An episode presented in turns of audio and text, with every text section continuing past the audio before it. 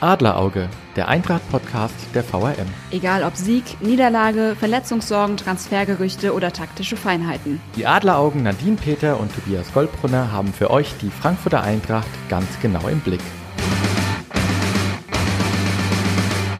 Herzlich willkommen zur neuesten Folge Adlerauge. Wir haben uns heute einen Gast dazu geholt. Das ist der Michael Puchter von der Initiative Adler and Friends aus Wiesbaden. Hallo Michael. Hallo zusammen. Schön, dass ihr mich eingeladen habt zur Gesprächsrunde. Und ja, werde euch einiges erzählen über unser Projekt. Und ja, freue mich drauf. Sehr schön. Herzlich willkommen. Wir freuen uns auch, dass du bei uns bist. Dann würde ich sagen, legen wir einfach mal los, Michael. Ähm, erzähl doch mal, wer bist du? Was macht die Initiative Adler and Friends?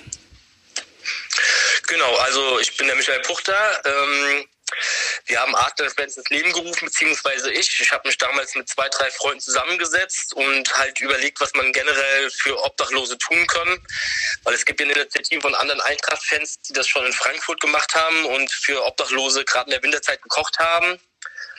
Und dann haben wir uns mit dem Herrn Röhrisch von der Diakonie Wiesbaden zusammengesetzt und haben gesagt, wir würden die gerne unterstützen, inwiefern das, ähm, wie wir das machen könnten. Und dann hat er uns angeboten, dass wir einmal im Monat quasi für die Obdachlosen kochen und auch nicht nur zur Weihnachtszeit oder zur Winterzeit, wenn jeder hilfsbereit ist, sondern es sollte was Langfristiges sein.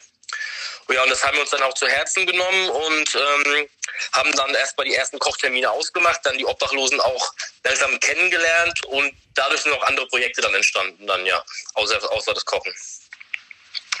Das heißt, wie ist das jetzt gerade bei euch? Ich meine, die Teestube, die musste ja geschlossen werden aufgrund des Coronavirus. Ähm, wie seid ihr aktuell unterwegs?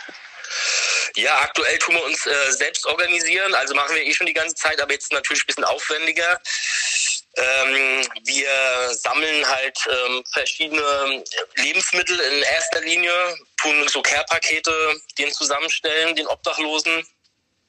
Und ähm, ja, tun Wärmeflaschen, Hygienemittel, ähm, Obst, Müsli-Riegel, ähm, Kaffeebecher, also man muss jede Menge organisieren, Selbstschutz natürlich, gehen dann äh, meistens in den Mittagszeiten, dann wissen wir halt die Plätze, wo die sich sonst ähm, nicht versammeln, dass wir nicht mehr einen, einen bestimmten Ort haben, ja, wegen den wegen der Mindestzahl. Deshalb gucken wir, dass wir die einzeln aufsuchen, die Obdachlosen, an den Plätzen, wo wir halt wissen, wo sie sind, zum Beispiel am Bahnhof, am Luisenplatz, äh, an, dem, an der Teestube selber. Zusammen machen die halt Care-Pakete, tun auch für die, für die Hunde und für, für die Tiere halt äh, Nahrung zusammentragen und ähm, kümmern uns halt um die quasi. Wie, wie, geht's, wie geht's denn den Obdachlosen momentan so? Also ich meine, das sind ja die, an die wahrscheinlich ja viele momentan nicht so oft denken, ja? Das, das ist das Problem, ja. Die hatten ja früher immer ihre Anlaufstellen mit der Teestube etc. Und äh, das ist denen ja quasi jetzt genommen worden. Die haben jetzt tagsüber quasi noch so eine so eine Pflichtausgabe, nenne ich es mal, wo sie schon so kleine Care-Pakete kriegen, aber sind sonst den ganzen Tag auf sich selber gestellt. Früher hatten sie immer dann in der Mittagszeit mal, wo sie was Warmes zu essen bekommen haben oder sich auch mal aufhalten konnten, ja. Und das ist denen quasi genommen worden und das wollen wir ein bisschen für die so überbrücken. Das ist ja nicht nur so, dass wir hingehen und den Essen verteilen, sondern wir hören auch in die rein, wie es ihnen geht, ja. Und daran ist für mich auch sehr erschreckend, dass die teilweise gar nicht wissen, wie das in dem Coronavirus zum Beispiel ähm, fortgeschritten ist. Ja, wir haben jetzt zum Beispiel einen Kanadier, der hat sich jetzt von uns gewünscht, ob wir ihm nicht ein Radio besorgen könnten, weil er gar nicht weiß, was gerade los ist draußen in der Welt. Und dann machen wir jetzt auch so ähm, Aufklärungsflugblätterklase quasi, wo wir täglich stehen und sagen, was los ist, was passiert gerade in der Welt draußen, ja, weil die überhaupt keinen Bezug haben. Können die Obdachlosen sich dann auch an euch wenden, wenn sie irgendwie Sorge haben, dass sie jetzt sich selbst irgendwie angesteckt haben? Also leistet ihr auch dahingehend Hilfe, dass ihr dann sie zum Arzt bringt oder sagt, hier, geh da und dahin, ähm, um dich untersuchen zu lassen? Äh, die, in die Situation sind wir bis jetzt noch nicht gekommen, Gott sei Dank. Aber ich denke mal, wenn es so wäre, würden wir natürlich äh, weitervermitteln und ihnen versuchen zu helfen, so gut wie wir können, ja. Was wird denn gerade so an, an Sachspenden oder an, an Nahrungsmitteln, an Hygieneprodukten am, am dringendsten gebraucht, gerade jetzt in der Situation? Also ähm, ich versuche mal ein bisschen aufzuziehen einmal. Also wir brauchen auf jeden Fall also erstmal zum Selbstschutz und für Schutz für Sie natürlich Handschuhe, Mundschutz, ähm, dann auch ähm, dann halt brauchen wir Brötchen immer, Belege, Kaffee, Milch, Zucker, ähm, Becher to go, Obst, so, so Riegel, so Kleinigkeiten, so 5-Minuten-Terrinen zum Beispiel. Das Problem ist halt, wir können halt nicht mehr so wie früher in großen Mengen kochen und es verteilen. Erstens wird es dann kalt und zweitens, wenn du von Ort zu Ort ziehst, äh, ja, ist, ist, ist, ist das Essen nicht mehr so gut und ähm, die dürfen sich auch nicht versammeln. Deshalb brauchen wir eher so portionsweise, kleinere Dinge, die wir denen immer dann portionsweise von, von Mensch zu Mensch geben können. Was wir auch brauchen, was, was, was zum Beispiel letztens war auch eine Notsituation, da ruft mich eine Kollegin an, die unterwegs war und sagt, da hat einer braucht eine neue Hose, da hat sich dann die Hose gemacht, ja. Aber wir hatten natürlich keine Hose dabei. Und das sind so Sachen, wo wir auch draus lernen, dann sagen wir, okay, das nächste Mal nehmen wir zwei, drei Hosen mit zwei, drei T-Shirts, weil auch Klamotten, auch für die, für die Damen oder so Hygienemittel, ähm, Binden, OBs etc., ähm, Duschgels, kleine, ähm, Deos, sowas halt alles, ja. Was ist denn die beste Möglichkeit, wenn ich jetzt euch was spenden will, um euch zu erreichen? Also erstmal, um nachzufragen, braucht ihr das und das gerade? Und zweitens natürlich auch, äh, wie kann ich euch die Spenden am besten zukommen lassen, dann ganz konkret? Genau, also erstens ähm, Sachspenden. Wir haben quasi jetzt in Wiesbaden bei einer, bei einer Freundin von uns, haben wir quasi so ein Zwischenlager eingerichtet. Der ihre Telefonnummer ist auch unter Adler Friends auf Instagram oder auf Facebook ähm, ähm, ähm, nachzulesen. Das haben wir jetzt Gott sei Dank äh, in die Teestube verlegen können, weil es dann doch ein bisschen größer wurde, weil manchmal haben wir dann große Obstlieferungen gekriegt oder so. Das war nicht alles mehr so einfach, ähm, in der kleinen Wohnung alles unterzubringen. Wie gesagt, also man kann es direkt zu gewissen Zeiten in die Teestube bringen. Dann sind wir vor Ort, verteilen die Sachen, schmieren Brote, machen Kaffees etc. Oder wir haben auch natürlich ähm, ein Spendenkonto. Das kann man auch unter Adler Friends bei in, äh, Instagram nachgucken. Da sind wir für jede Spende dankbar und ähm, geht auch hundertprozentig alles an die Obdachlosen. Und ja, das sind so die Dinge, wo wir Spenden entgegennehmen könnten.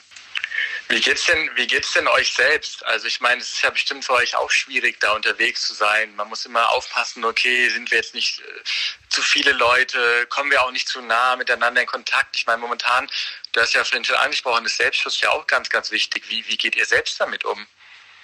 Ja, das ist, das ist schon problematisch. Da ist man auch so mit sich selbst in gewissen ähm, Konflikt. Einerseits will man natürlich helfen den Leuten, denen es eigentlich, also denen es schlechter geht als einem selbst. Ja, aber andererseits äh, ist man auch immer dann, dass man denkt so, oh, Vielleicht steckt man sich jetzt auch an oder so, aber das wird dann erstmal beiseite geschoben, weil die Hilfe erstmal wichtiger ist, aber wir achten schon drauf. Wir gehen jetzt nicht in so eine riesen Gruppen oder wir tun es auch nicht miteinander jetzt so nah kommunizieren, sondern wir machen meistens alles über WhatsApp, dann wird es koordiniert und dann machen wir meistens ähm, Zweiertrupps, die dann äh, fahren und das dann aus, aus dem Auto raus dann rausreichen, ja. Wie viele Leute seid ihr denn aktuell? Braucht ihr auch da noch personelle Unterstützung oder seid ihr da gerade ganz gut aufgestellt? Also äh, personell zum, zum, zum Verteilen und zum äh, Koordinieren haben jetzt genug Leute. Was wir halt bräuchten, wäre vielleicht, wenn es irgendwie irgendwelche Gastronomen geben würde, die noch Küchen haben, die sind irgendwie noch intakt sind, ja, weil die meisten haben ja irgendwie alles abgebrochen, äh, die sagen würden, wir könnten euch irgendwie portionsweise was kochen und das auch portionsweise verpacken und sagt hier, keine Ahnung, Firma XY, kommt vorbei, wir machen euch 50 kleine Menüs fertig und kleine Menüschalen könnt ihr bei uns abholen. Also sowas wäre halt eine Riesenunterstützung, wenn wir sowas hätten halt, ja. Mhm. Was ist, was ist dein Eindruck, was momentan so generell an Sachen Solidarität entsteht? Also ich meine, man hat ja vor, schon vor einigen Tagen gehört, dass mit die Ersten ja auch ähm, in Sportkreisen die Ultras immer waren, die natürlich auch den Leuten geholfen haben und so weiter. Ja, ähm, was, was passiert da momentan und wie nimmt man das wahr als jemand, der schon jahrelang ja quasi sich auch für die, für die Schwachen und Armen äh, einsetzt? Ja, es ist, es ist eigentlich äh, einerseits toll, weil es, es gab eine Zeit lang, da war ich auch so ein bisschen am Verzweifeln gewesen. Da hat man immer Aufrufe gemacht und dann, ja, ich bin am Studieren, ich bin am Arbeiten, ich kann nicht hin. Und jetzt merkt man wirklich, wenn die Leute auch Zeit haben, dass es auch wirklich oft an, einfach am Zeitmangel lag.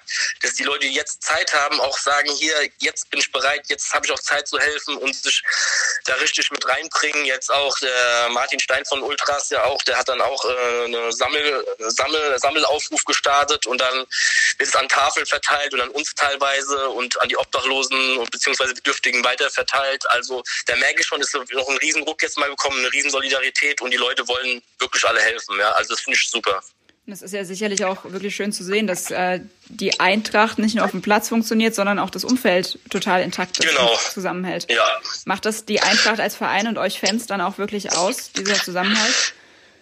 Ja, das, das ist ja immer schon so eigentlich in jedem Bereich gewesen, dass das bei uns, sage ich mal, mit einmaliges, es gibt bestimmt auch andere Vereine, die, wo es ähnlich strukturiert ist, aber das sage ich schon, ist schon was Besonderes an der Eintracht, an den Fans und dem Umfeld, weil wir auch alle miteinander cool sind, sage ich mal. Ja, wir unterstützen auch so uns alle miteinander. Es gibt dann andere, was weiß ich, wie Bremen und Dortmund, da gibt es dann diese verschiedenen Lager, die sich nicht verstehen. Aber bei uns ist es wirklich scheißegal, wer du bist, aus welchem Fanclub du bist. Bist du Ultra, bist du Hooligan, bist du normaler Fan, bist du ein Tribünenzuschauer.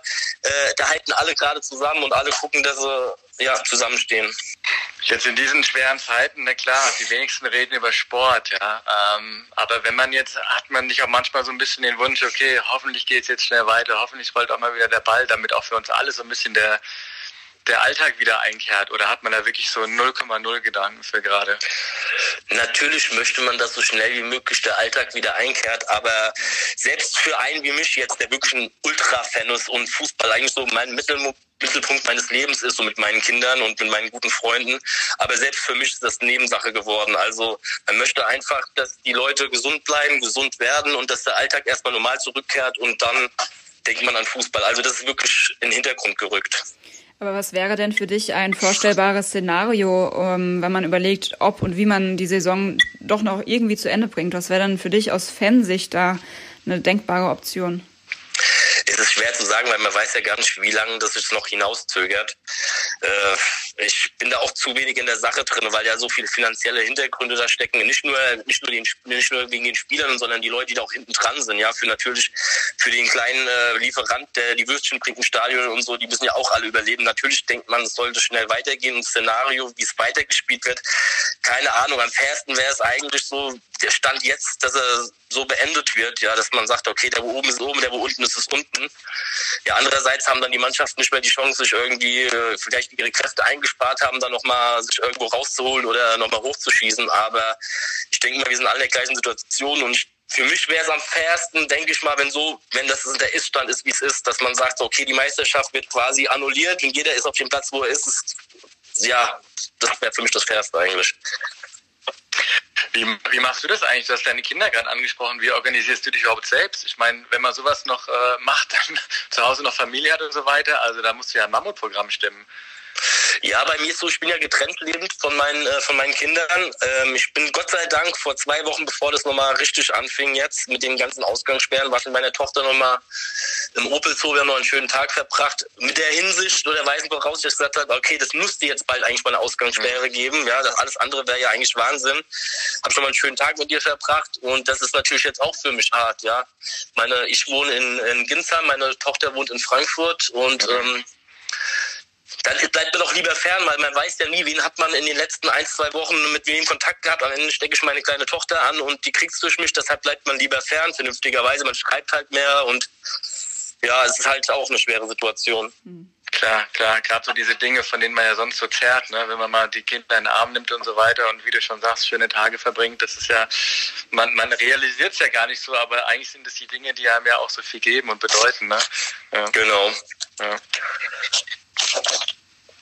Super, vielen, vielen lieben Dank. Das ja, ist eine ganz, ganz, ganz, ganz tolle Sache, die ihr da macht. Und ich, ähm, ja, wir werden euch nach Kräften unterstützen ähm, und äh, versuchen auch unseren Beitrag zu leisten, euch zu helfen. Und ähm, ja, wir drücken die Daumen, dass, dass, dass dein Team gesund bleibt ähm, mhm. und dass ihr weiter diese, diese, ja, diese Aufgabe macht und mit so viel Herzblut und so viel Leidenschaft um, äh, ja, und so viel helft, ja.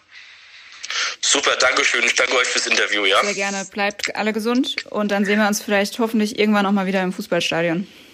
Genau, alles klar. Euch auch alles Gute. Danke. Mach's gerne. Tschüss. Ja, tschüss. Ein Angebot der VRM.